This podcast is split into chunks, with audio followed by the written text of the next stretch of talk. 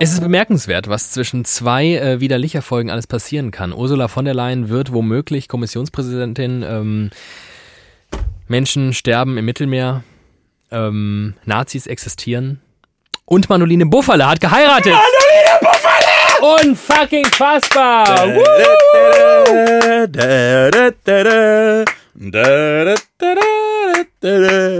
Mandoline Buffalle. Die heißt jetzt nicht mehr Buffalle, die hat ja geheiratet. Fuck, wie heißt jetzt Mandoline Mandoline? Buffalle.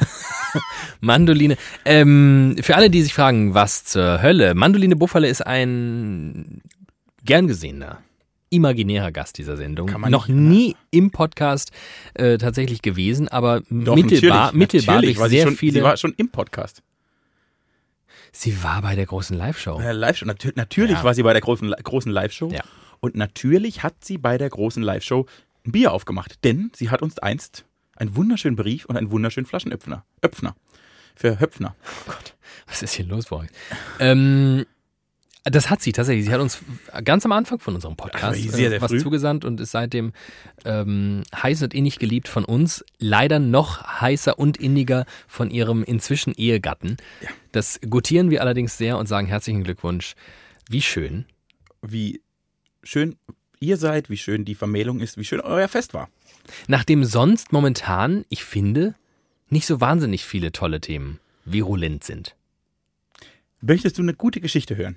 Eine, die deine Seele erfreut, die dir ein Lächeln aufs Gesicht zaubert, Die mein kleines verdörrtes Herzchen so ein bisschen mit Vaseline einschmiert. die dich wieder so richtig an die Menschheit glauben lässt. Wow.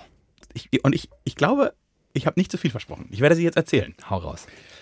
Warte, warte, warte. Sollten wir vorher unsere Flaschen Wir machen unsere Biere auf. Ja,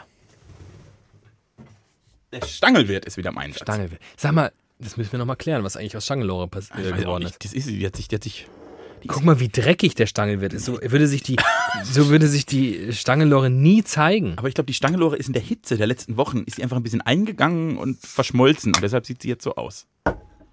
Komm, ich mach dir sogar deins auch. Machen wir mal mein Getränk hier auf. So. Zum Wohl. Rosch.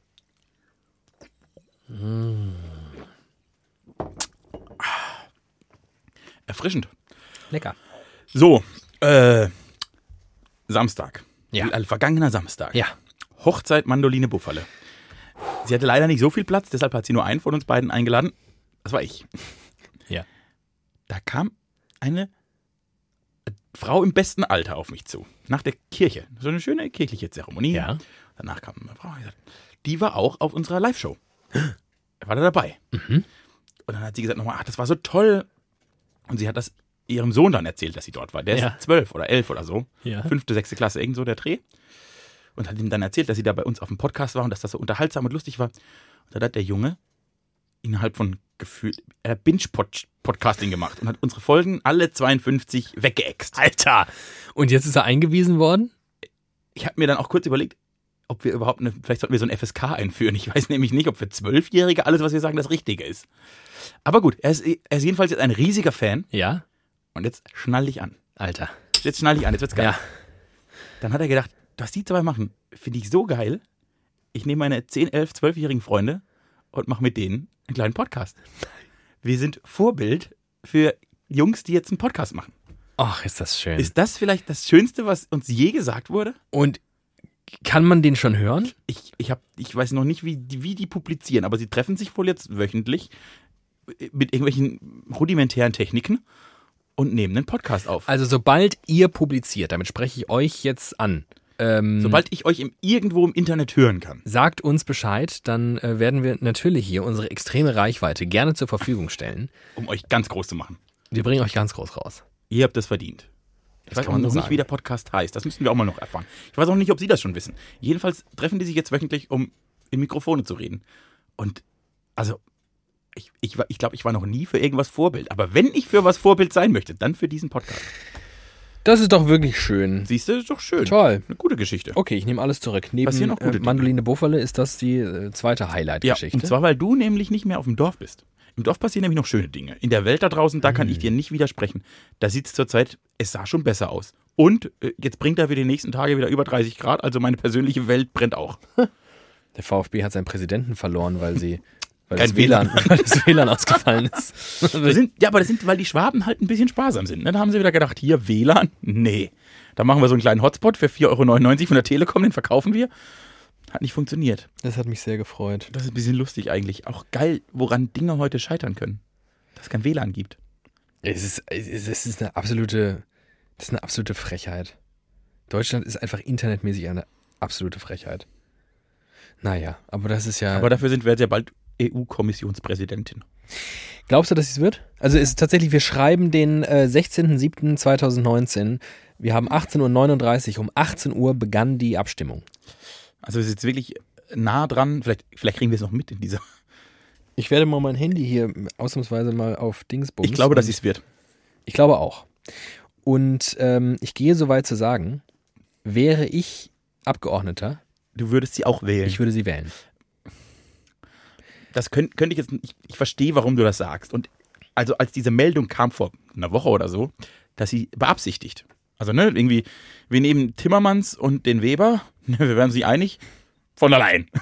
Also, Ja. Als hätten sie beim Scrabble irgendwelche Buchstaben aneinander gehauen. Und sie wohlgemerkt, ne, bis dahin Chefin eines ganzen Ministeriums mit sehr, sehr vielen Angestellten und Angestellten, und sehr vielen Beratern, die sehr viele Millionen bekommen. lässt alles stehen und liegen, folgt diesem Ruf und ist innerhalb von gefühlten zwei Stunden in Brüssel und hat einen Twitter-Account und ist die größte Europäerin in der Geschichte aller Europäerinnen. Also, wie das Ganze gelaufen ist, einigermaßen absurd, einigermaßen rufschädigend für die EU.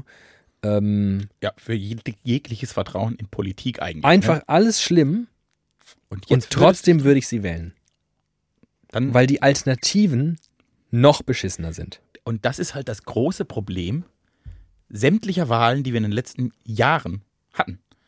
Also ich weiß nicht, seit ich wähle, sind jetzt auch schon über zehn Jahre, habe ich noch nie aus Überzeugung jemanden gewählt. Sondern du wählst immer das, was irgendwie für dich am besten geht. Oder halt was du irgendwie, was am Das geringste Übel. das geringste Übel. Man, ja, tatsächlich. Man wählt in sehr vielen Wahlen das geringste Übel. ja. Und Ursula von der Leyen ist jetzt auch als EU, sie ist das geringste Übel. Deshalb wird auch vermutlich ich sie wählen. Deshalb sagt auch ein Otto Schily, der ma- einmal, der hat einst die RAF-Terroristen als Anwalt vertreten hat. Ja, ja, wählt mal Ursula von der Leyen. Aber das ist doch, weil die Extreme links und rechts so wahnsinnig nah beieinander Ja, sind. weil wie ein Kreis. Am Ende treffen sie sich alle wieder zum ja, Gangbang. Ja, ja. Ähm, denn tatsächlich, ich glaube, wenn dies jetzt nicht wird, dann wird es halt so ein, so ein Hardcore-Konservativer. Und, das, und sie ist schon, und sie ist, also es gab Zeiten, da hätte ich sie schon als Hardcore-Konservative. Ja. Die verhütet nicht mal, die hat sieben Kinder. Und, und, jetzt, und jetzt soll sie das halt irgendwie machen. Also es ist halt, es ist halt schlimm, aber es ist auch. Aber es ist ja, also das, in dem Fall ist ein großes Problem der EU gar nicht so schlimm. Wir nehmen die alle nicht ernst. Die EU nimmt sich ja selbst nicht so ernst, weil wir alle noch sehr in unserer Nation Suppen kochen. Und wenn die dann da halt der Chefin ist, dann ist das ja auch nicht so schlimm, weil dann nehmen wir die halt auch nicht ernst. Aber es wäre doch cool, wenn wir die mal ernst Es wäre nehmen super. Das wär, ich glaube, das ist ein großes, es wird viele, viele Probleme, die wir haben, äh, beenden, wenn wir praktisch die Nationalstaatsebene nicht mehr so ernst nehmen und dafür die eins drüber wirklich sehr ernst nehmen. Wenn wir die EU so ernst nehmen würden, wie wir gerade uns selbst ernst nehmen, also dieses komische Konstrukt Deutschland, würde uns das sehr, sehr, allen sehr, sehr gut tun. Und dann geben die ein Riesengeld aus und machen sich unfassbare Mühen, um, um im Wahlkampf für die EU zu werben und für die europäische Idee, die ja sowieso nahezu in Schutt und Asche liegt derzeit. Ja. Und dann reißen sie mit ihren fetten Ärschen, Weil einfach nur weil sie nicht genau hingucken oder weil sie nicht aufpassen oder weil sie kurz gepennt haben. Ich verstehe das. Ich verstehe ja gar nicht, wie es dazu kommen konnte. Wie kannst du zwei Spitzenkandidaten dir ausdenken? Auch die, ehrlicherweise, kam ja einfach out of nowhere. Was, also dieser Weber. Entschuldigung. Aber So, das kann, also doch, kann doch keiner sagen, das ist Falle- ein Spitzenkandidat, Nein. den will man da haben. Im Falle, das ist, und das ist halt auch der Grund, ne? Die haben sich da was Lustiges überlegt, aus Wahlkampfzwecken. Wir nehmen da zwei äh, Kasper und so, den soll die mal ein bisschen da rumtouren. Wobei ich diesen Timmermans gar nicht so schlecht fand. Der hat eigentlich eine ganz gute Figur gemacht. Äh, Der Weber kann bestimmt auch irgendwas. Weben. Heißt ja Weber. Mhm. Oh ja, der kam richtig gut, der Gag. So, und äh, dann haben, hat, haben sie aber gemerkt, oh, jetzt müssen die ja wirklich Spitzenkandidaten, die werden ja, die, die wollen ja, plötzlich wollen die ein Amt. Was ich geil finde, also rein stimmentechnisch hat ja dieser Weber eigentlich dieses Amt gewonnen. Wenn man klassischen Wahlen folgt, Ja. ne, wäre er der Spitzenkandidat, der das Amt gewonnen hat. Da waren sich aber, glaube ich, alle sehr schnell einig. Nee, das war. Also, ich glaube, da haben sich sogar die, die, die, Ich glaube, der wurde einfach verarscht. die Christsozialen genannt. Also, nee, also die wollen wir, in Wahrheit wollen wir dich nicht. Ich, genau, ich glaube, den wollte schon noch Von nie jemand. nee. Die haben auch einfach nicht geglaubt, dass der, also die haben nicht geglaubt, dass er jetzt ein Amt kriegt, weil er eine Wahl gewinnt. Das macht ja keinen Sinn. Äh, und dann war ja lustig, dann kam mir kurz die Idee, ja, dann nehmen wir halt den anderen. Der ist ja nicht so schlimm, dieser Timmermans. Da haben mir Leute einfach vorgeschlagen, gut, wir haben jetzt den, der verloren hat, aber der ist besser als der, der gewonnen hat, dann nehmen wir doch gerade den. Finde ich. Und dann haben sie überlegt, okay, das ist zu krass. Das ist zu Wir krass. sind schon krass drauf in der EU und machen viele sinnlose Dinge, aber das können wir jetzt nicht machen. aber das ist zu krass. Ja, und dann haben diese, diese EVP ist es ja, die Vereinigung der europäischen Konservativen im Prinzip, wo diese CDUs aller Länder sich vereinigen, äh, gedacht, ja, dann müssen wir halt irgendjemand aus unseren Reihen nehmen. Es sollte im Prinzip ein Deutscher sein, weil war ja eigentlich ein Deutscher, der gewonnen hat und die sind immer noch das fucking wichtigste Land der EU. Und dann haben sie gedacht, ja, wen können wir denn da? Und dann hat, glaube ich, Angela gesagt, "Pff, du, die brauche ich nicht. Nehmt ihr die. Und dann ist sie mal schneller rübergewandert. Es macht mich fertig. So crazy. Ich finde das wirklich schlimm. Ich finde es wirklich traurig. Ich finde es unverantwortlich und trotzdem würde ich sie wählen. so weit ist es schon gekommen. Es Mit dir und der EU. Während du am Samstag einer Hochzeit beiwohntest, Ja. tat ich so ganz anderes. Ich habe etwas, Ah, gut. ich habe etwas zum ersten Mal in meinem Leben gemacht. Tat's weh? Ja. Geblutet? Nee. Okay, dann geht's. Dann beim zweiten Mal wird's angenehmer. Nee, glaube ich nicht. Ich glaube nicht, dass es ein zweites Mal geben wird. Wo? Ähm, ich war am Samstag zum ersten Mal in meinem Leben in einer öffentlichen Sauna. Klingt jetzt erstmal harmlos. Ja. Ich war schon oft, ich war schon sehr oft in öffentlichen Saunen. Das war so ein Erlebnisbad, also so ein, so ein riesen Bäderkomplex ne, mit allen möglichen Formen von Becken und Sachen und so Und weiter. Rutschen und Sprungtürmen und, Alles, und Pools im Wasser. genau. Und ähm, ich war da mit jemandem, Das hilft. Alleine ist es traurig. Es hat wirklich sehr geholfen. Also alleine weiß ich nicht, ich hätte es nie, also in der Reihe nach. So. Ich schien an der Kasse und da gab es einen Eintrittspreis und ich ging von diesem Preis aus und dann fragte die Kassiererin, wollen Sie auch in die Sauna? Ja. Und auf einmal wurde der Preis deutlich höher. Ja. Und ich denke so, wegen der Sauna, also wegen, hä, weil ich jetzt da kurz mal in die Sauna sneaken will oder was? Hm, wird schon irgendwie seine Berechtigung haben. Und ich, gehst du regelmäßig in solche Bäder? Nee, regelmäßig nicht. Also was, was ja erstaunlich ist, ich gehe nie in so Schwimmbäder, tatsächlich, ist gar nicht mein Ding. Ähm, und das hat alles so eine Dynamik, die man verstehen muss. die wird einem nicht erklärt, wenn man sich nicht auskennt. Und jetzt, und jetzt beschreibe ich, wie ich durch dieses Bad ging. Äh, Mir wurde gesagt, wir gehen in die Therme. Ich stellte mir unter Therme vor, vielleicht so, so römische Dekadenz, so lauter heiße Sohlebäder und irgendwelche Tunken, wo man irgendwie in sehr eiskaltes Wasser seine verdörrten, kaputten Beine hängt und dann in eine wahnsinnig heiße Dampfsauna geht oder so. So stellte ich mir das naiv, wie ich war, vor. Aber du warst sicher nicht in Baden-Baden. Ich war nicht in Baden-Baden, ich war deutlich weiter südlicher.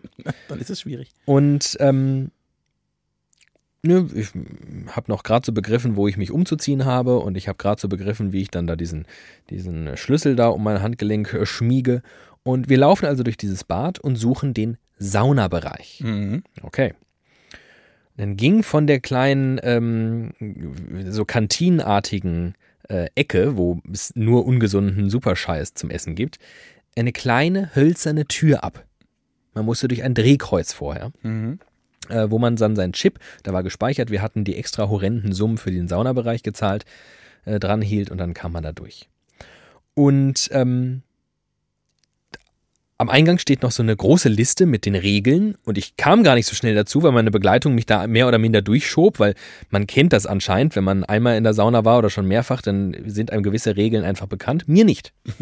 Wir laufen durch diese Tür durch und wir stehen auf der anderen Seite dieses Kantinenbereichs. Also im Prinzip ist das gespiegelt. Auf einmal sind da wieder lauter Leute, die essen. Und die waren alle nackt.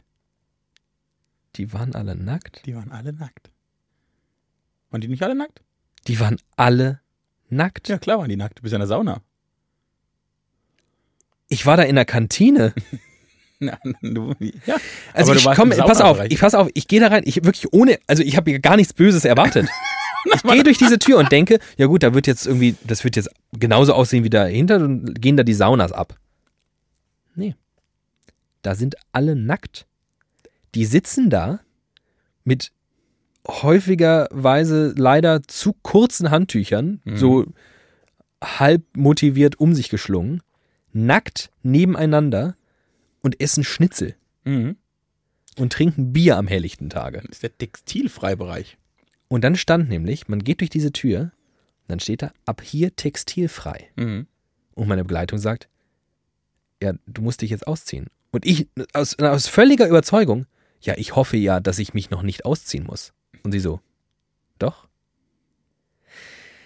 Und dann habe ich gemerkt, Ich finde das gut. das ist überhaupt nicht mein Ding. So nackt vor Menschen. Also überhaupt schon Schwimmbäder. Wie gesagt, ist nicht so mein Ding. Aus diversen Gründen, einfach weil ich, ich Menschenmengen und dann so unkontrollierte Leute, die Spaß haben, um mich rum, mir zu nahe kommen, mich nass spritzen, hässlich aussehen. Ähm, ich ja auch sehr hässlich bin. Das ist alles eine ein schlechte. Kombination. Und auf einmal ist das Ganze noch gesteigert um die Potenz, dass all das stattfindet, nur nackt. Hatten nicht ein paar so einen halboffenen Bademantel an? Ja, Das ist genau. der Klassiker, ne? Ja, genau. Einfach so übergeworfen und dann vorne so einen ganz schlechten, so eine ganz schlechte Schleife auf dieses Ding, dass man, aber man sieht alles. So laufen die eigentlich rum. Also ich auch, weil Und- ich bin jetzt ein großer Fan der Sauna. Und, und sehr viele sehr unansehnliche Menschen, Ja. ähm, die es überhaupt gar nicht bockt. Ne? Also während Ja. ich da wirklich wie ein, ein, ein scheues Reh, völlig verängstigt, Naja, du hast sehr viel Charme, mein Freund. das, ich, das ist nämlich zum Beispiel ein guter Punkt, das habe ich dann auch überlegt. Ja. Ist das, ist das äh, eine reine schambehaftete, also sicherlich äh, ist das, ist das ein Teil dieses, dieses Komplexes, aber allein der Gedanke, nackt neben Fremden zu sitzen, und zwar, das war auch eng bestuhlt. Ja. Also das ist jetzt nicht so, dass das irgendwie eine Riesenlandschaft war, wo man sich so ein bisschen zurückziehen konnte. Das war wie im Restaurant. Nur, dass die wildfremden Menschen, die neben mir saßen, einfach nackt waren. Aber du warst ja hoffentlich nicht nur in dem Restaurant. Nee, das haben wir erst gemacht. Wir, wir mussten dringend was essen, haben das getan. Das war hart. Ja, das hätte ich jetzt auch nicht gemacht. ähm, ja, das, das, wir hatten extra, ich, ich, wir hatten extra vorher nichts gegessen, weil wir dann gesagt haben, nee, wir essen ja dann in der Therme. Und ich dachte, da kriege ich ja sonst was. Nee. Und ähm, dann ging es also los mit dem Saunieren. Und übrigens, das Saunieren selbst, das ist ja die, die harmloseste Angelegenheit. Das macht mir überhaupt nichts. Ich gehe da in so ein Ding, in so eine Kammer rein, da liegt man rum, schwitzt, Tut's dir gut? bockt mich nicht, ist mir egal. Also Ja, aber es muss ja was, es tut ja was mit dir. Es wird warm, ja. Aber ich fühle mich jetzt danach nicht Und besser. der Moment, wenn du danach ins kalte Wasser springst nee, oder so. alles will ich nicht. Es ist alles nicht. Ist alles, ich bade ja auch nicht. Gehe auch nicht in die Badewanne. Du bist ein Freak. Ja, bin ich. Aber es ist so. Aber das, das, das war nicht schlimm. schlimm war, dass ähm, es dann Ruhebereiche gibt. Mhm. Wir waren so ein bisschen fertig äh, vom Tag zuvor und überhaupt der ganzen Woche. Und dann dachte ich, oh, Ruhebereich, das klingt doch gut. Und dann sind da so relativ viele kleine Areale, Mhm. wo Liegen liegen und Menschen auf diesen Liegen liegen. Und diese Areale waren teilweise wie so kleine, ja, relativ große Häuschen auf diesem Gelände Mhm. in Holz. Also eigentlich die, der Gedanke war, glaube ich, so ein bisschen so ein, so ein äh, Kamin. äh, Flair aufkommen zu lassen, irgendwie durch so kanadisches äh, Buchenholz. Ähm, aber wir kamen da rein und da sind 20 Liegen, auf denen 18 alte Menschen liegen, drei davon schnarchen Mhm. und ich soll mich da drauflegen und zur Ruhe finden? Ich, also, warum tust du so verständnisvoll? Weil das ist, das schon sehr oft erlebt das ist doch ein absoluter Vollhorror. Naja, es kommt drauf an. Ich zahle Geld dafür, dass ich mich neben lauter wildfremde Menschen und also erstens warst du in so einer Therme, die an Spaßbad angeschlossen ist. ja, Erster Fehler. ja, Wenn man in die Sauna geht, dann muss man in so eine Therme-Therme gehen, wo es nur Therme, also Ja. wo es ein, so ein, so ein, so ein, da ist eigentlich der, da ist der Textilbereich so ein Alibi-Bereich, wo du ein paar Bahnen ziehen kannst und vielleicht ein warmes Wasser und ein kaltes Wasserbecken hast. Ja. Aber es geht nur ums. Damit die Leute nicht schon nackt kommen müssen. So ungefähr. Gibt's den, damit Ja. sie so kurz ankommen Und können. dass du auch mal irgendwie danach noch eine Runde schwimmen kannst, ohne jetzt nur nackt zu sein. Das ist auch ganz angenehm. Aber es geht schon ums Nacktsein. Also der. ja, das ist das, den Eindruck habe ich nämlich. Weißt du, ich habe den Eindruck, am Ende war das einfach ein FKK-Strand überdacht. Am Ende war das was für Leute, die gerne nackt sind. Ja, das, also da, auch das Gefühl kenne ich sehr gut. ich habe mich schon als Kind immer ausgezogen. Bin gerne nackt. Bin einfach Bis gerne heute nackt. hat sich Bis das heute hat sich das nicht nicht geändert. Äh, aber, also, du hast viele Dinge angesprochen, die ich verstehe. Der Grundgedanke, warum ich das tatsächlich ab und zu mal mache, ist, ich gehe wahnsinnig gerne in die Sauna. Ich finde das Gefühl, da verschwitzt rauszukommen, dann so eine, sich ins kalte Wasser zu stürzen, ich, das hat, tut meinem Körper gut. Das empfinde ich Mhm. das hilft schon mal viel in Kauf zu nehmen, was nicht schön ist. Ja. Weil, weil was das große Problem bei so großen Etablissements ist, das ist ja eine Sardinenhaftigkeit, die nicht mehr, also da ist diese, wenn du in eine Sauna zum Aufguss gehst, sitzt du wirklich so eng aneinander, dass du am Schweiß des Nachbars festklebt. Lustigerweise war das noch nicht mal so in der Sauna, in der wir waren. Es war in, in der Sauna selbst total angenehm. Das waren noch drei, vier Leute. Aber warst du nicht beim Aufguss drin? Ich war nicht beim Aufguss Ja, drin. genau. Das ist nämlich der Trick, das mache ich dann auch. Ich gehe nicht zu den Aufgusssaunen, weil die sind wirklich, da bist du wie eine Ölsardine. Setz mich da irgendwo rein, sondern schwitze einfach bei 90 Grad 10 Minuten ab, springe ins Wasser und suche mir dann so gut es geht eine ruhige Ecke. Das muss man nämlich auch tun. Man darf natürlich nicht, Fehler 1, an einem Samstag, in der in fast ganz Deutschland Ferienzeit ist, in eine Therme gehen, die dafür bekannt ist, dass sie Rutschen und Spaßbäder und alte Menschen hat. In der warst du nämlich. So. Äh, dann finde ich aber, hat eine Sauna ganz viele Vorteile. Ich finde es ganz angenehm, einen Ort zu haben, an dem viele Menschen nett sind. Äh, nett, nett, sind- nett sind, erstens nett und zweitens nackt. Denn ich finde ja, das hilft, Scham zu überwinden. So, du. Es gibt Saunen und es sind halt in der Regel, das ist ein Problem, sehr, sehr viele alte Menschen. Das findet man als junger Mensch ein bisschen komisch. Aber ein paar junge Leute laufen da manchmal auch rum. Und die und die haben dann ihren Bademantel an, dann siehst du das Gesicht und ich denke, Alter, du, du siehst so viel besser aus als ich. Alter, boah, das. Und dann zieht er sich aus und dann hat er auch so einen komischen Penis da rumhängen lassen. Und der, sieht, und der sieht zum Glück bei niemandem gut aus, weil ein Penis sieht nie gut aus. Und dann nivelliert das. Eine Sauna nivelliert die Gesellschaft total. Und das finde ich ein super Aspekt. Wenn, Ja. wir, wenn wir alle nackt wären, wären wir alle hässlich und das wäre gut. Das ist übrigens ein Trick für äh, Menschen, die äh, an Lampenfieber leiden. Ähm, Der größte Bullshit-Trick in der Geschichte den der wird, Menschheit. den wird sehr häufig gesagt, So. wenn, du, wenn du aufgeregt bist und dich nicht traust, vor Menschen zu reden. Das Problem ist, dass wir uns immer trauen, vor Menschen zu reden. Ich glaube, bei uns funktioniert Ah. dieser Trick einfach ich nicht. finde das so. Dann sollen sich bodenlos. diese Menschen vorstellen, ihr Publikum sei nackt. Aber, Aber aus demselben Grund, glaube ich, weil es nivelliert. Ja. Weil du ja, die Angst ja ist vor einem äh, Publikum, das nicht auf Augenhöhe äh, ist, dass du da versagst. Ja. Und sobald du sie dir nackt vorstellst, werden sie so ein bisschen degradiert. kann ich mich nicht mehr konzentrieren. Ich stelle mir das auch anders vor. Ist, weil ich mir immer Menschen nackt anders vorstelle, als sie in Wahrheit sind. Und das bei vielen Menschen auch schwierig ist. Es ist ja total faszinierend, dass Menschen, selbst wenn du sie am Strand siehst, wo sie wirklich sehr spärlich bekleidet Ja. sind, sieht das anders aus, als wenn sie nichts mehr anhaben. Das ist ein Riesenunterschied. Das stimmt. Und ich finde es total faszinierend, Menschen nackt zu sehen, weil das die Wahrnehmung von Menschen tatsächlich verändert. Auf der Bühne halte ich diesen Satz für Bullshit, obwohl ich eigentlich krasses Lampenfieber habe. Aber das funktioniert einfach nicht. Das ist Blödsinn. Augen zu, durch und lustig sein, das hilft auf jeder Bühne. Aber äh, also deshalb finde ich die Sauna eigentlich total angenehm. Ich finde das gut, wenn das, wenn das ein bisschen durchmischteres Publikum ist und auch ein paar jüngere Leute sind und man einfach sieht, okay, ich habe auf dem Rücken einen Pickel und du hast einen am Schwanz. Ist beides nicht gut. So. Ich habe einen, also tatsächlich am Anfang, glaube ich, war es schon äh, die eigene gewohnt Scham zu überwinden Ja. und einfach die Vorstellung, ich laufe da jetzt einfach nackt durch die Gegend Ja. in eine Atmosphäre, in der ich schon häufiger mal war, ne? Also so Schwimmbad, Essen, Restaurant, aber auf einmal nackt. Das war einfach kurios und irgendwie komisch. Aber darüber kam ich sogar relativ schnell hinweg, aber ich habe einfach festgestellt, Denn eigentlich ist es, ich finde das eigentlich, also ja, es ist in dem Moment total kurios, man, die ersten fünf Minuten, ich finde das aber eigentlich gar nicht so kurios. Weil wir sind halt alle, also wir sind ja alle nackt eigentlich. ja, aber du bist nie nackt mit Fremden. In der Sauna. Ja, aber Ich habe 15 Jahre Fußball gespielt, ich habe ich hab mehr Penisse gesehen als eine Prostituierte im Pascha. Das wird die Headline über diesen Podcast. Ja, mehr Penisse gesehen als eine Prostituierte im Pascha? Okay, ein bisschen lang. Ein bisschen lang leider. Können wir das. Ähm, Was man von den Penissen nicht behaupten kann. wow. Den habe ich jetzt gebraucht. Bom, bom, bom, bom, bom. Das war der RTL 2 Gag der Woche.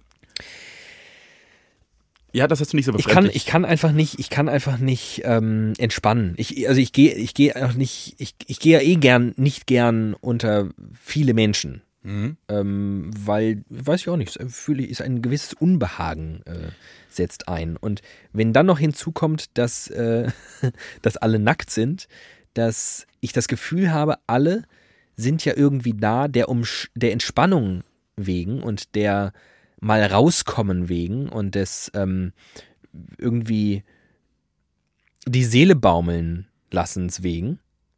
Aber am Ende machen sie alle dasselbe nebeneinander. Dann hat das für mich so wenig zu tun mit Entspannung und, und Freiheit und mit mal loslassen können. Ich muss dafür, glaube ich, deutlich, gibt es eine Steigerung von alleine, alleiner sein. Einsam. ich muss dafür einsam sein. einsam. Dann wir, können das, wir können das ja mal testen. Ich komme ja relativ nah an eine Sauna ran, privat. Kannst du mal alleine rein und gucken, ob das was anderes ist.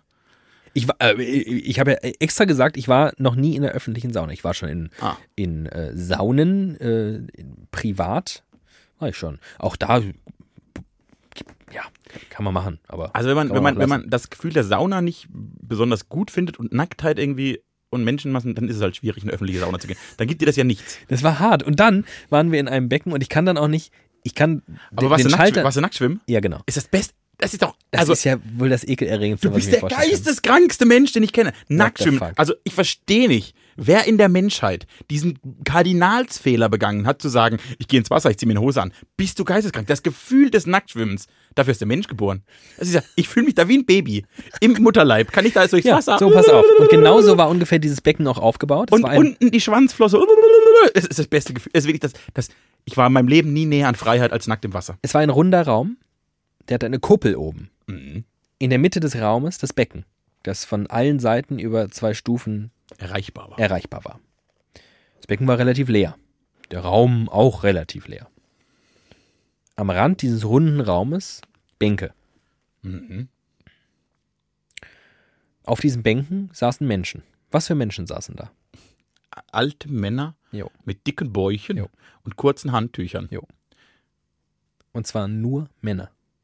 Da saß keine Frau. Da saß auch kein Paar. Da saßen alte Männer und haben geschaut. Haben auch mal den Sitzplatz gewechselt. um weiterzuschauen. Und dann hast du die, dann hast ja offensichtlich du die alten Männer auch beobachtet. Ich konnte gar nicht an, ich kann da gar nicht abschalten. Ich kann doch nicht. Du sitzt da in der Mitte wie im Aquarium. Ja. Ich, ich finde das bemerkenswert. Und, und übrigens, mir, ich, ich hatte den Eindruck, das ging nur mir so, dass ich da in der Mitte saß und das irgendwie unco uncool fand. Die anderen konnten da drin, die konnten da drin so schwimmen wie du. Ja. Da, oh, mit meiner Schwanzflosse. Muss man sich einfach von frei Das ist ja machen. schön. Muss man sich Das kann ich nicht. Ich finde das, ich finde das wirklich machen. einfach. Aber nochmal, ich, also ich finde es auch, ich finde es wirklich deutlich angenehmer, wenn das alterstechnisch durchmischt ist.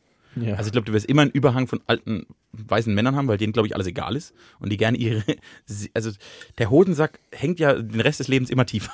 Wie, bei der Schwerkraft. Irgendwann läuft man dreibeinig. Ja, richtig. Und den, die finden das gut, das da raushängen zu lassen.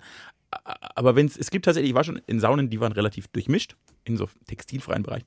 Da fand ich das sehr, sehr angenehm. Und rein das Gefühl des Nacktschwimmens mal aus dem Etabl- Etablissement rausnehmen, ist ja wirklich das beste Gefühl der Welt. Also ich erinnere mich, in meiner Jugend, auf dem Land, also, mit, also im, im, im, im, Ho- im Hoch der Pubertät, Mhm. mit 19. da ist bei mir ist sie so mit 17,5 fing es an, Ja. mit 19 gefühlt.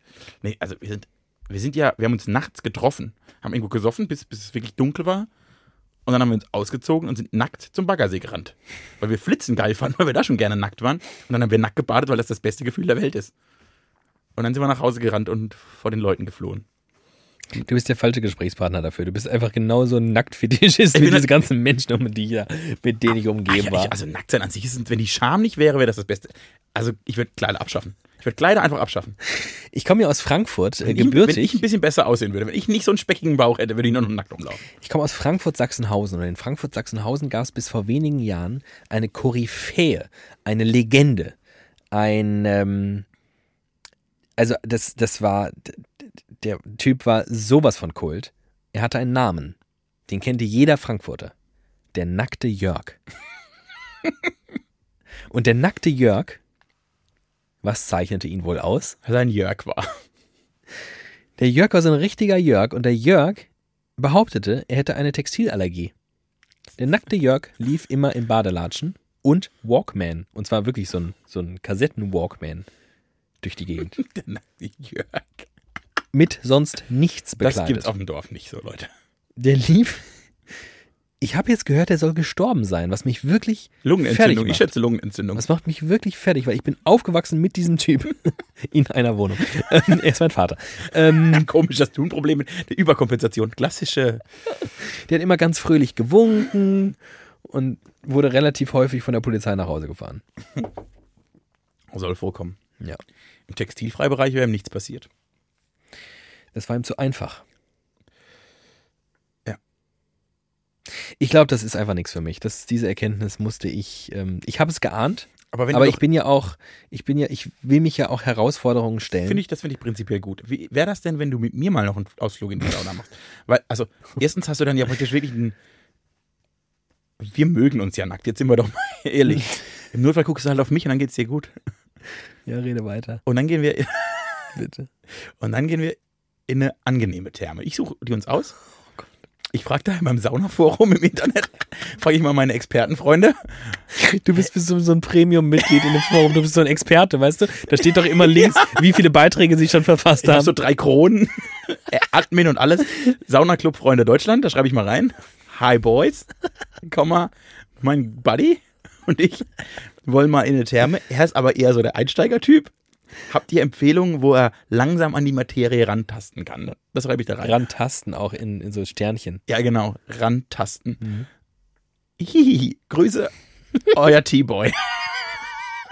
das schreibe ich da rein. Und dann gucken wir mal, was die uns antworten. Und wenn die sagen, geht doch mal da und dahin, dann gehen wir mal in so eine Einsteigertherme. Ich gehe nur mit dir in die Therme, wenn uns eine Therme in Deutschland einlädt, von dort dann auch ein Podcast nackt Aus der Sauna. aufzuzeichnen. Ach nee, du, ich, ich glaube, das ist einfach, das ist verschenkte Mühe bei mir. Ich gucke ja teilweise, wenn ich Urlaub buche, ob der Laden eine Sauna hat. Weil ich das so total geil, ich bin total gerne in der Sauna. Finde ich super. Und danach ins Wasser. Ei, ei, ei, traumhaft. Nackt. Klar nackt. Also, also, dass sie das, also, wenn du die Menschen ausgeblendet hättest, das Gefühl des Nacktbadens muss ich doch komplett glücklich gemacht haben. Nee, also wirklich, gar, gar nicht. Weißt du, was mich glücklich gemacht hat im Anschluss? Mich anzuziehen. Erst das so ein bisschen und dann sehr oft zu rutschen. Ich liebe Wasserrutschen. Das verstehe ich auch. Oh, toll war das. Die hatten so eine geile mit so einem Trichter. Mhm. Weißt du, man so richtig voll Power runterkracht und dann diesen riesigen Trichter durch. Das perverseste, was ich an Wasserrutschen jemals erlebt habe, war in einem Ferienlager mit so einer Freizeitgruppe. Äh, waren wir in einem Schwimmbad und da gab es eine Rutsche, die war gar nicht an sich spektakulär, die ging einfach so relativ schnell nach unten. Die hatte aber am Ende einen Zeitstopper. Die hat gestoppt, wer wie schnell rutscht. Oh, wie geil. Und das hat natürlich zu einer Eskalation. Ne? Stell dir vor, 50 Leute Oh. aus dem Dorf gehen zusammen in diese Rutsche und dann irgendwie natürlich die großen Jungs rasten komplett auf. Aber wirklich komplett. Wir haben da ein, also du fängst dann an, so Techniken auszuüben. Ne? Nur noch auf den Schulterblättern und den Fersen rutschen. Die, die Boxershorts in die Kimme reinschieben, dass die Arschbacken so viel Aerodynamik wie möglich haben. Hätte ich vor, Aquadynamik. hätte ich's vorher gewusst, hätte ich mich noch rasiert und zwar überall. Und dann bist du da runtergeratzt und natürlich hat sich jeder eine Ferse aufgerissen, ist aus dem Becken rausgeflogen, aber Highscore zählt alles. Das war richtig geil. Das glaube ich. Geil. Das wäre auch was für dich. Eine Rutsche mit Stoppuhr. Das kann man so sagen. Das wäre. Dann würde ich auch öfter ins Schwimmbad gehen. Oh ja, gut. Haben wir das auch mal, haben wir mal über die Sauna geredet? Ist jetzt auch klassische Saunazeit in Deutschland. Draußen. Es ist ja wirklich nicht so ganz hochsommerlich. Es ist ein perfekter Sommer, ne? Na, es gab ja diese eine, anderthalb Wochen, die wirklich, Ja. die waren, die waren Ja. Untergang. Und ich habe jetzt schon ein bisschen Sorge vor den nächsten Tagen. Weil hat die 30 passiert, die Ja. Wetteranzeige. Ja. Aber so die letzten zwei Wochen, die waren wirklich ein wunderbarer Sommer. T-Shirt, lange Hose, perfekt. Schön. Schön. Schön. Äh, ich habe viel über unsere letzten Folgen nachgedacht. Die haben viel in mir, viel in mir ausgelöst. Ich finde es schön, wie deine Stimme dabei so hoch geht. So ein bisschen esoterisch wirkt das Ganze. Ich habe, ich habe viel über unseren Podcast nachgedacht. Und mir fiel auf. Nein, ich habe mich gefragt, ob und wenn ja, warum ich andersrum. Ich habe mit einem Freund geredet, der total glücklich mit seinem Leben ist. Also richtig, der hat mir erzählt, er, er wohnt mit seiner Freundin zusammen, wurde jetzt hat einen neuen Job bekommen in der gleichen Firma, bisschen mehr Geld, bisschen weniger Arbeit, alles perfekt. Der macht jeden Tag das Gleiche. So, der hat einen ganz der hat einen stink, einen stinknormalen Job im besten Sinne. Ja. Und er erzählt mir davon und ich gucke ihm an und ich merke, dem geht's richtig gut damit und freue mich richtig für ihn. Ich hab Mhm. und dachte im nächsten Moment, das wäre das Schlimmste, was mir passieren könnte. So ein stinknormaler Job. Ja. Und dann haben wir da weiter darüber geredet, wie wir so beide sind. Und wir sind auf ganz vielen Ebenen sehr ähnlich und auf manchen völlig unterschiedlich. Ja. Zum Beispiel auf dieser Genügsamkeitsschiene, sag ich mal. Und dann habe ich zu ihm gesagt, weißt du, ich habe irgendwie jeden Tag den Drang, irgendwas Besonderes zu machen. Ich, oder halt immer, ich möchte immer das, was, was ich tue. Also ich kann, natürlich machst du das nicht jeden Tag, aber ab und zu muss ich irgendwas Besonderes machen, um mich glücklich zu fühlen. Und er bist du geisteskrank? Ich kann da jeden Tag hin, mache meine Arbeit, dann ist das cool. Nach acht Stunden gehe ich nach Hause und habe ich ein schönes Leben. Sag ich, ja, ist auch irgendwie cool, aber ich würde würd ich durchdrehen. Und wie pervers ist dieser Drang, was Besonderes zu machen? Oder ist es das überhaupt? Habe ich den Drang, was Besonderes zu machen? Und warum, warum, und wie macht man das weg? Wie, operi- wie op Sauna? Hilft Sauna? Und hast du das auch? Ist es der Drang, was Besonderes zu tun? Du hast letzte Woche nämlich von so einem Druck gesprochen, Ja. wo du dachtest, nee, da geht noch mehr und und ich, ich, hab, ich empfinde diesen Druck auch. Und wenn ich, wenn ich was mache, was irgendwie normal ist, dann wird mir langweilig. Oder ich finde dann, ich, ich fühle mich dann nicht zufrieden.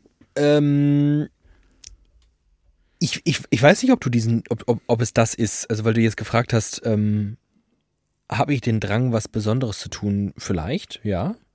Ich glaube, bei mir lässt es sich runterbrechen auf den Drang nach ähm, wahrgenommen zu werden. Also warum ich, warum ich, ADHS. Wa- warum ich, warum ich so einen Job nicht machen könnte, der irgendwo hinter verschlossenen Türen. Um die Eintönigkeit wird es mir wahrscheinlich noch gar nicht mal so sehr gehen. Dahingehend, ich bin nur dummerweise einfach sehr, sehr schnell gelangweilt. Das ist ein- aber ein ganz anderes Problem von mir. Das wäre ich in jedem Job, in jeder Situation bin ich das einfach. Ähm, ich glaube, bei mir ist der Drang schon, dass es etwas ist, was Leute wahrnehmen und was, was mit ihnen macht. Ich brauche. Und ich brauche noch nicht mal so einen Jubel. Ich kann ja noch nicht mal besonders gut damit umgehen, mit Lob oder, oder so einer irgendwie artikulierten Anerkennung. Aber dass überhaupt was kommt, dass überhaupt eine Reaktion kommt. Und vielleicht nicht nur vom Chef, der sagt, Alf, dann haben Sie eine super gemacht, super Präsentation gemacht, vielen Dank. Ja, nehme ich noch, nehme nehm ich mit, ne, tschüss. Das würde mir gar nichts geben. Ich will da stehen und die Präsentation halten. Und dann will ich, dass da 20 Leute zuhören. Und das macht mich richtig, macht mich richtig sauer, wenn Leute immer mit Präsentationen nicht aufpassen. Das, das macht, das ist zum Beispiel eine Sache in der Uni, wenn ich, ich glaube, das, ganz unbescheiden möchte ich sagen, das waren immer meine besten Situationen. Vorträge oder so Präsentationen halten. Ähm, und es hat mich fertig gemacht. Es war mir scheißegal, ob 30 Leute gebannt zugehört haben. Wenn da einer oder eine saß, die ihr in die Handy geguckt hat, das hat mich völlig fertig gemacht. Während der, der Präsentation noch. Da, da dachte ich, wie kann die, die kann doch jetzt nicht in die Handy gucken, das kann die doch nicht machen. Weshalb wir beide bodenlos schlechte Lehrer geworden wären. Ich hätte die alle angeschrien. Rausgeschmissen. ähm, das ist, das ist das, was mich ähm, treibt, glaube ich. Ganz tief im Innern. Ich könnte natürlich jetzt auch sagen, ich will äh, irgendwie Geschichten erzählen und ich will irgendwie dafür sorgen, dass Menschen auf Sachen aufmerksam werden. So ein klassischer journalistischer Anreiz vielleicht. Und das ist auch alles wahr. Natürlich finde ich das cool, auch, auch die Chance zu haben, mich mit Themen überhaupt auseinandersetzen zu können. Was andere Leute privat machen, Geschichten lesen, das mache ich beruflich und übersetze sie und erzähle sie neu oder, oder ganz anders oder wie auch immer. Besser. Das ist doch geil. Du arbeitest beim Öffentlich-Rechtlichen, du erzählst Geschichten anders, als jemand anderes erzählt. Wenn das die Leute hören darf, dann ist vorbei. Ähm, aber in Wahrheit ist mein, meine Motivation, Du hast eine klassische Wahrnehmungsstörung. Ja? Naja, du möchtest wahrgenommen werden. Ich finde, das ist eine Störung. Eine Wahrnehmungsstörung. Ich glaube, das ist so. Ich glaube, dass das auch nicht per se schlecht oder nicht schlecht ist. Nee. sondern das ist ja, das ist ja total gut, dass Menschen so verschieden sind. Es wäre ja schlimm, wenn alle das hätten. Oh Gott, das wird ganz schlimm. das wäre wär der Oberhorror. Ja. Aber was wäre das für eine unfassbar äh, ruhige Welt? Sie wäre gar nicht schlecht, womöglich, wenn jeder einfach so seinen Job machen würde. Doch, ich glaube, sie wenn wäre jeder, wenn jeder sowas Sinnvolles tun würde. Aber es wäre schon sehr beklemmend vielleicht. Ich glaube ehrlicherweise, dass dieses große Teile der Medienlandschaft was sehr, sehr Sinnvolles tun. Also ich glaube, sowohl Journalisten tun was Sinnvolles für die Gesellschaft, oft. Ich glaube auch jeglicher Unterhaltungskünstler tut was sehr, sehr Sinnvolles für die Gesellschaft. Ich glaube, dass das ein Vehikel ist, das jede Gesellschaft braucht.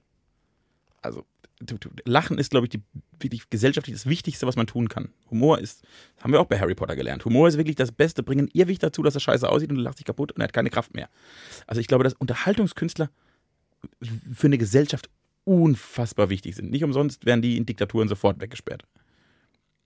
Äh, da- das schon. Ich, ich glaube nur, es ist ja. Ich habe immer den Eindruck, das ist ja auch schon ein Defekt. Also man ist ja. Äh, war, ga- galt so in der Schule unter anderem als Klassenclown. Na, sichi. Na klar. Und da, da, man ist immer irgendwie aus der Reihe getanzt, aus der Rolle gefallen, aufgefallen, umgefallen, hingefallen. Man war schon, also ich gehe da, ich, ich geh da jetzt einfach davon aus, dass es bei dir auch so war. Korrigiere mich, wenn es nicht stimmt, aber man war schon immer irgendwie ein besonderer Typ. Man war nicht der Einzige oder so, aber einer der besondereren Typen, die irgendwie im Gedächtnis blieben oder die aufgefallen sind. Und woher kommt das? Warum ist das so? Und, und warum, und warum noch schlimmer, bin ich gar nicht in der Lage dazu, was anderes zu tun? Ich, wie gesagt, ich würde aus, und was, was die Leute erzählen, ist ja total gut. Leute, die glücklich in ihrem Job sind, ich freue mich da richtig. Aber ich würde ausrasten. Ich stelle mir vor, das ist das Allerschlimmste, was mir im Leben passieren kann. Hier ist Ihr Büro, hier machen Sie jetzt 40 Jahre Abrechnung. Fenster auf, raus, tschüss. Finde ich mein Leben nicht, finde ich nicht, finde ich nicht gut. Und ich finde das faszinierend, dass man, dass ich diesen Drang habe. Und das ist jetzt nicht. Ich fand lustig, zu mir haben Leute immer gesagt, du willst, also als Kind ganz oft, der will immer im Mittelpunkt stehen. Mhm. Ich halte das für die größte Lüge und Unwissenheit, Wissenheit, die mir in meinem Leben entgegengebracht wurde. Ich hatte nie die Absicht, im Mittelpunkt zu stehen. Also ich habe nie Dinge getan, um im Mittelpunkt zu stehen. Das war nicht, also das war nicht das Ziel. Ich habe Dinge getan, damit jemand lacht. Ich habe Dinge, ich habe manchmal Dinge getan, damit Leute heulen. Ich habe auch einen schönen Text geschrieben, auch da weinen Menschen. Also, ne, ich, ich war auf Reaktionen aus. Aber ich hatte nie den Anspruch, ich möchte jetzt, hallo, guck mich alle an, ich bin der wichtigste Mensch der Welt. Das hatte ich nicht. Es ging darum, irgendwie was, den, auch den Menschen was zu geben.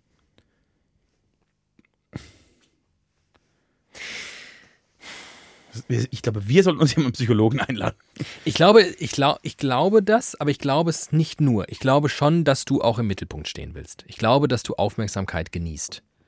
Und dass die erstmal, ähm, Ich hasse sie aber häufiger, als ich sie genieße. ja, wenn sie, wenn, wenn sie aus deiner Sicht ungerechtfertigterweise passiert. Aber wenn du mit etwas kommst und damit Aufmerksamkeit generieren kannst und dann im Mittelpunkt stehst, dann ist das ein, ein Zustand, der dir, glaube ich, sehr gut gefällt. Und jetzt die Analyse zu starten, was die, die, die, die erste Priorität deiner Motivation ist, ob es wirklich ist, du möchtest Menschen was geben. Das klingt äh, sehr fromm, aber ich glaube es nicht. Hallo, ich war Ministrant. Ich glaube, dass das, dass das darüber, dass das dazukommt noch. Dass das mega cool ist, dass man aus diesem natürlichen Drang und ja, bei mir war es auch so. Ich war schon immer so. Ich war im Kindergarten. Ich war schon vorm Kindergarten so. Dass wenn meine Eltern Besuch hatten, ich irgendeine komische Zaubershow aufgeführt habe, ohne zaubern zu können. Darum geht es ja auch nicht. Nein, sondern es geht darum, ich will, dass Leute mir zuhören.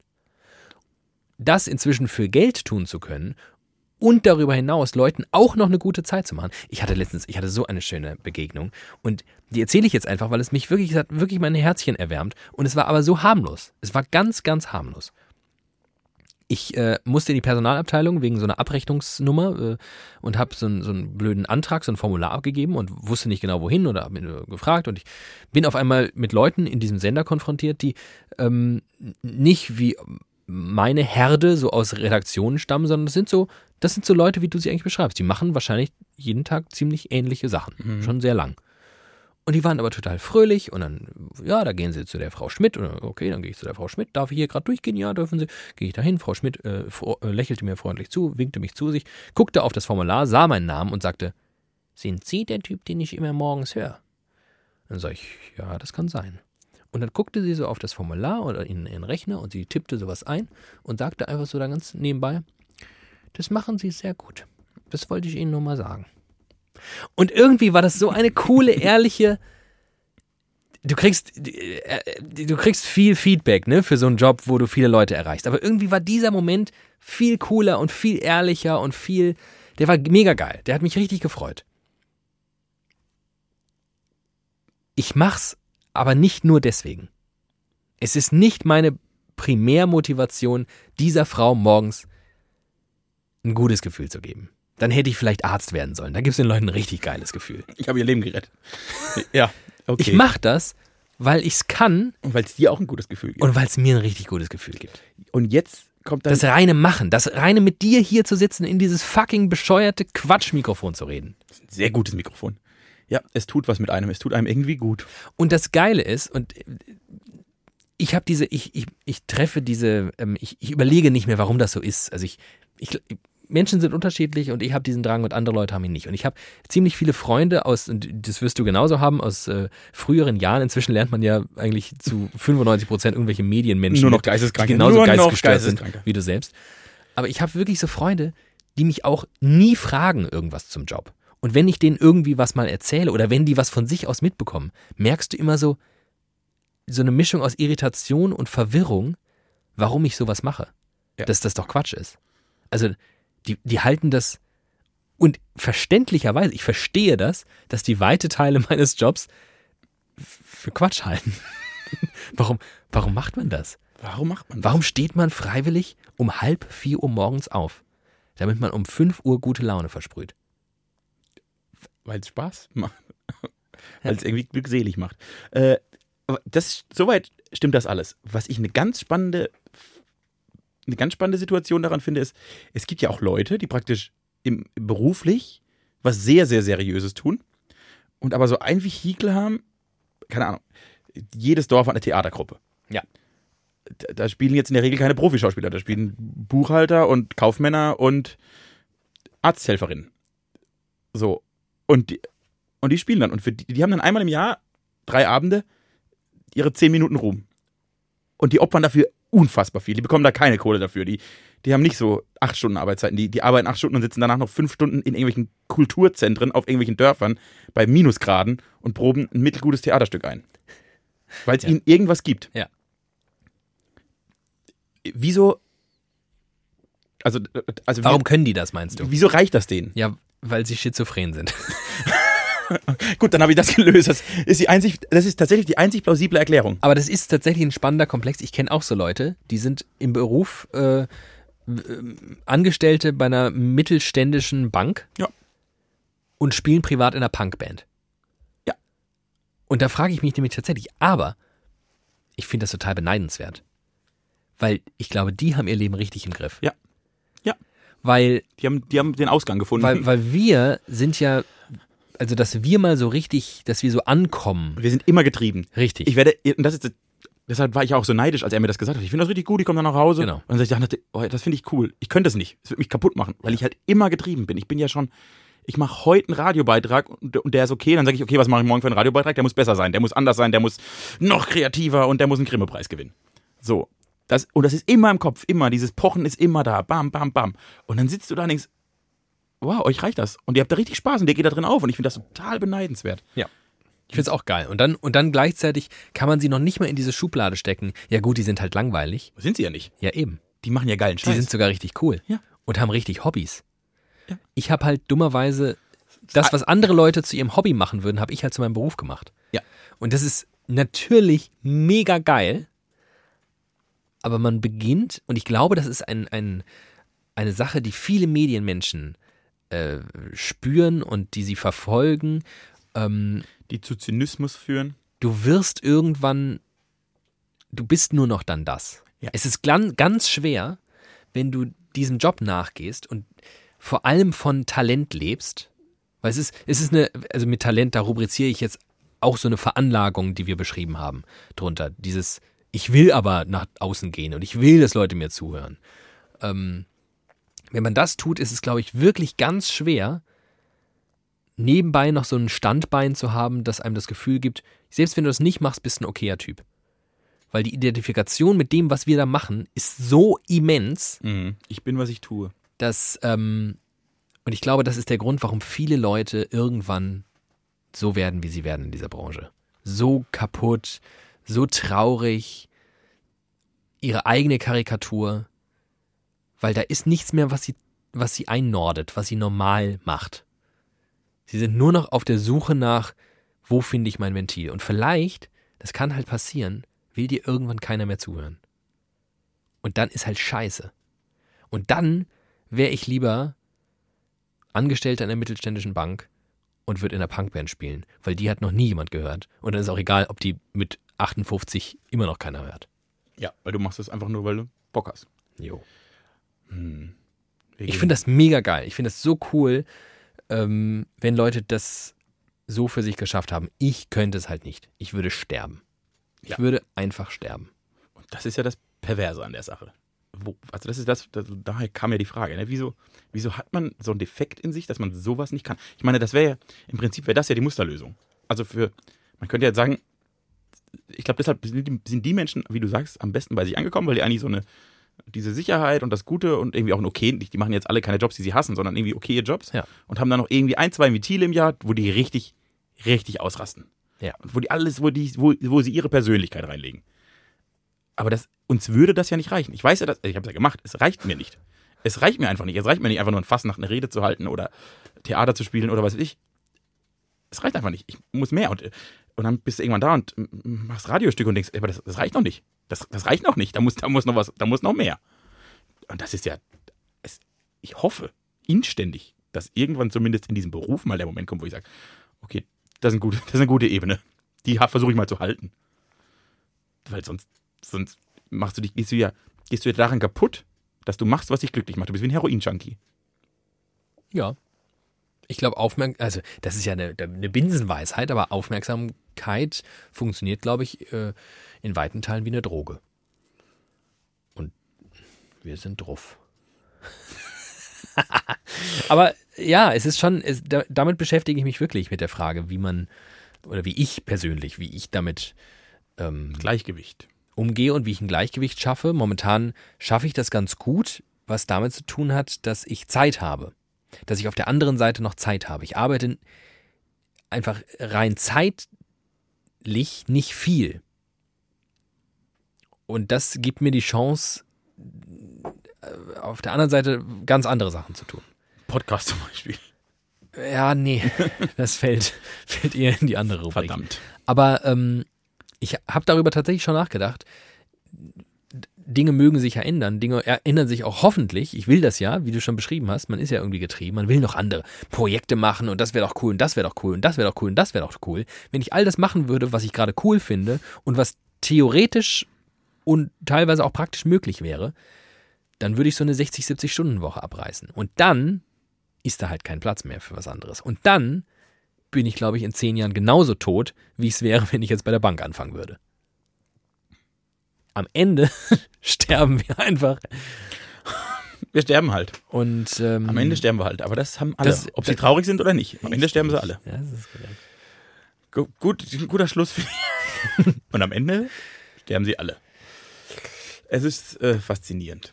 Es ist faszinierend. Und auch, dass man, also, dass man ja als Außenstehender und dummer Blinder nicht, nicht, man ist ja oft fasziniert von solchen Leben. Ja. Also man ist, Millionen Menschen waren von Thomas Gottschalk über Jahrzehnte hinweg fasziniert. Ja. Ich, ich bin immer mehr an dem Punkt, wo ich denke, ich weiß gar nicht, ob man da neidisch drauf sein sollte auf dieses Leben. Das ist ja grauenhaft. Künstler, die irgendwie nicht mehr Kaffee trinken gehen können. Das ist bei Thomas Gottschalk vielleicht gar nicht der Fall, aber irgendwelche die Jugendliche geben an, YouTube-Stars werden zu wollen. Überlegt euch mal, was das bedeutet, wenn ihr YouTube-Stars werdet. Das hat auch echt viele Scheißzeiten. Ja. Machen wir mal alles immer mit einer. Träume sollte man nicht reflektieren. Doch, es hilft. Alles mal zu überdenken hilft in der Regel. Und wenn sich dann eine gewisse Ratlosigkeit einschleicht, dann ist das trotzdem nicht schlimm. Weil ob man jetzt nicht drüber nachdenkt und alles ignoriert oder drüber nachdenkt und dann ratlos ist und keine Konsequenzen daraus zieht, kommt ja aufs selbe, dasselbe bei raus. Außer, dass man ein bisschen ratloser ist als vorher. Aber Ratlosigkeit ist ja, ich finde es einen ganz schönen Zustand. Echt? Ja. Mich wahnsinnig. Ich finde es zwischendurch, ich bin ja ein sehr meinungsfreudiger Typ. Ich Ja. äh, kann mir zu vielen Dingen eine Meinung bilden. Ich werfe die dann auch gern wieder um, wenn man mich umstimmt, wenn man mir zeigt, dass das Quatsch ist. Aber grundsätzlich mag ich es gern, erstmal eine Meinung zu vertreten. Und manchmal kann ich das aber nicht. Und das finde ich eine total coole Situation. Wenn ich vor so einer Situation stehe und denke, ja, aber nee. Und ich nicht weiß, was man da jetzt von halten soll. Finde ich gut. Ähm, ja. Apropos, äh, man weiß nicht, was man davon halten soll. Die Abstimmung im EU-Parlament ist beendet. And she is. Es gibt noch keine Verkündung. Oh. Äh, es dauert wohl noch. Oh, äh, ich habe gerade mal parallel ein bisschen äh, gelugt und ähm, die Auszählung läuft, aber die Abstimmung ist beendet. Ähm, die Chancen seien äh, für von der Leyen gestiegen, weil jetzt auch weite Teile der Sozialdemokraten gesagt haben. Gewinnt sie auch. Und ich glaube auch. Na dann. Ja. Also sagen wir einfach mal an dieser Stelle Herzlichen, Herzlichen Glückwunsch, Ursula, von der Leyen. Unsäglich übrigens, dass sie jetzt von allen Flinten-Uschi genannt wird. Aber Finde ich wurde- wirklich. Wurde sie ja schon seit sie. Find, ja, aber jetzt, das kam jetzt nochmal so hoch. Das finde weil ich halt die einfach. letzten fünf Jahre kein Mensch über sie geredet hat. Das finde ich einfach abartig und scheiße. Hört auf damit. Ansonsten ähm, macht einfach mit allem so weiter. Außer ihr seid Nazis. Dann lasst alles. Oder vergrabt euch dann. Oh, das wär einfach. gut. Macht, macht weiter, aber In baut euch so Ägypten eine haben kleine. sie jetzt diese Knickpyramide eröffnet. Können nicht alle Nazis in diese Knickpyramide gehen? Und wir machen die einfach zu. Hat die einen Knick? Einen Knick, das ist ganz lustig. Die ist, äh, jetzt muss ich überlegen, die ist erst sehr, sehr steil, Ja. die, die erste Hälfte. Und dann wird sie plötzlich sehr, sehr flach. Was dafür sorgt, dass sie als Pyramide aussieht, als hätte sie einen Knick. Deshalb heißt sie auch die Knickpyramide. Also die wurde jetzt gerade erst. Nein, die, also die ist 200, 2600 Jahre alt. Mhm. Die wurde nur jetzt der Öffentlichkeit zugänglich gemacht. Ah, Vom, und ich, also ich glaube, ich habe das so gelesen. Vom Antiquitätenminister. Ich glaube, Ägypten hat einen Antiquitätenminister. ich finde, das macht für Ägypten auch ein bisschen Sinn. Also mehr als es in Deutschland Ja, Sinn machen würde. Aber ihn Antiquitätenminister zu nennen, finde ich ein Weltklasse-Titel. Vor allem, du denkst halt bei Deutschland, denkst du an so komischen, an so Kuckucksuhren und Genau, sowas. So ein Trödelladen. Und die Ägypter haben einfach die fucking Pyramiden. Ja. Der Ja. Antiquität. Hallo, ich bin Antiquitätenminister von Ägypten. Ein Weltklasse. Das muss ja eine super Visitenkarte sein. Ja. Das finde ich ganz gut. Also alle, in die, alle Nazis sehen die Knickpyramide, den hättet ihr alle einen Knick. In der Birne. Ja, Bürger, ihr Vollidioten. So, Scheiß Nazis. lieber Timi, wir unterschreiten die Stunde, die Oh. magische Grenze. Oh, oh, weit? aber ein bisschen. Wenn ich noch ein Lied singe? Ja, wenn du eins singst, das ich mit anstimmen kann, dann Nee, wir müssen kein Lied mehr. Wir können auch mal unter einer Stunde. Mal was anderes. haben wir nicht vergangene Folge, haben wir nicht vergangene Folge versprochen, dass alles anders wird? Alles wird anders. Wir sind halt jetzt ein bisschen kürzer. So wie mein Penis im Saunabereich, Ich sehr der nervös. sich vor lauter Schock schnell nach. Ja, aber immerhin, wir haben, innen wir haben heute hat. über Nacktbaden und Saunieren gesprochen. Wir haben über uns gesprochen, was ich immer sehr gut finde. Wir haben über wir haben Mandoline Buffalo nochmal herzlich gratuliert und das mache ich an dieser Stelle einfach nochmal.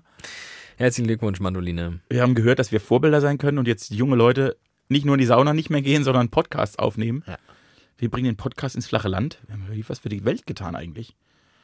Und das ist ja, also was kannst du, das kannst du denn am Dienstagabend mehr erreichen? Amen. Ja, dann. Kommt gut durch die Woche. Ähm, Auf der anderen Seite warten wir. Ich hoffe, es fühlt sich gut an die Woche, auch mit Ursula von der Leyen als Kommissionspräsidentin. Ich hoffe, es fühlt sich gut an, auch mit einer etwas kürzeren Folge. Hast du dich schon mal unten an der Nase einfach so gestreichelt?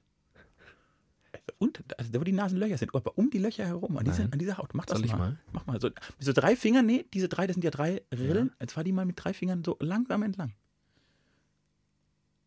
Macht das bitte auch mal parallel. Also Also ihr alle nehmt- mit drei Ihr Fingern. nehmt den Zeigefinger. Oh, ich muss gleich noch was erzählen. Ich muss noch was erzählen, das geht nicht. Den, äh, den Zeigefinger, den Mittelfinger und den Ringfinger und fahrt diese drei Rillen um Ja. die Nasenlöcher einfach mal so ganz langsam nach oben. Steven, du bist einfach ein komischer Mensch. Du findest Sauna geil und Ich streiche mich gerne selbst. Ich habe mir eine Gitarre gekauft. Alter. Ist mir gerade eingefallen, weil ich meinen Ringfinger, meinen Zeigefinger und meinen Mittelfinger so gespürt habe, wie ich ihn sonst noch beim Gitarre spielen kaufe. Ich hab Wow. Mir, ich habe mir eine Gitarre gekauft. Krass. Ja. Geil. Ich habe auch schon einmal geübt. Geil. Geübt. Ich habe Machst du geübt. mit so YouTube-Tutorials Ja. oder was? Genau. Also ich habe jetzt zwei eingeguckt und zwei, also zweimal, also ich habe eine halbe Stunde Gitarre getestet. Äh, ich ich habe ich hab leider wieder festgestellt, beim Stimmen, es war so ein Ja. Gerät dabei, da konnte man reinpusten und dann kam der Ton Ja. und normale Menschen können dann scheinbar hören, ob sie das richtig gestimmt haben. Das ist wirklich, ich kann das nicht. Ich, Du brauchst ja nur den, den einen Ton. Das ist ein E, glaube ich, ne? ja, es sind zwei E's. Oben und unten ist ein E. Ja, genau. Aber dann, und von diesem E ausgehend Kannst kannst du du, immer ja jeden weiteren Ton stimmen. Ja, aber ich höre nicht mal das E. Also, ich, ich, ist unfassbar. Ich, ich, ich kann, das ist das Problem, deshalb kann ich auch nicht singen. Ich höre einfach nicht, ob ich in einer Tonlage bin oder nicht. Null. Kann man das lernen? Wenn man das lernen kann, würde ich jetzt, das ist nämlich meine nächste Idee, ich werde eine Reportagereihe machen. Und zwar Selbstoptimierung. Erste Staffel, ich lerne singen.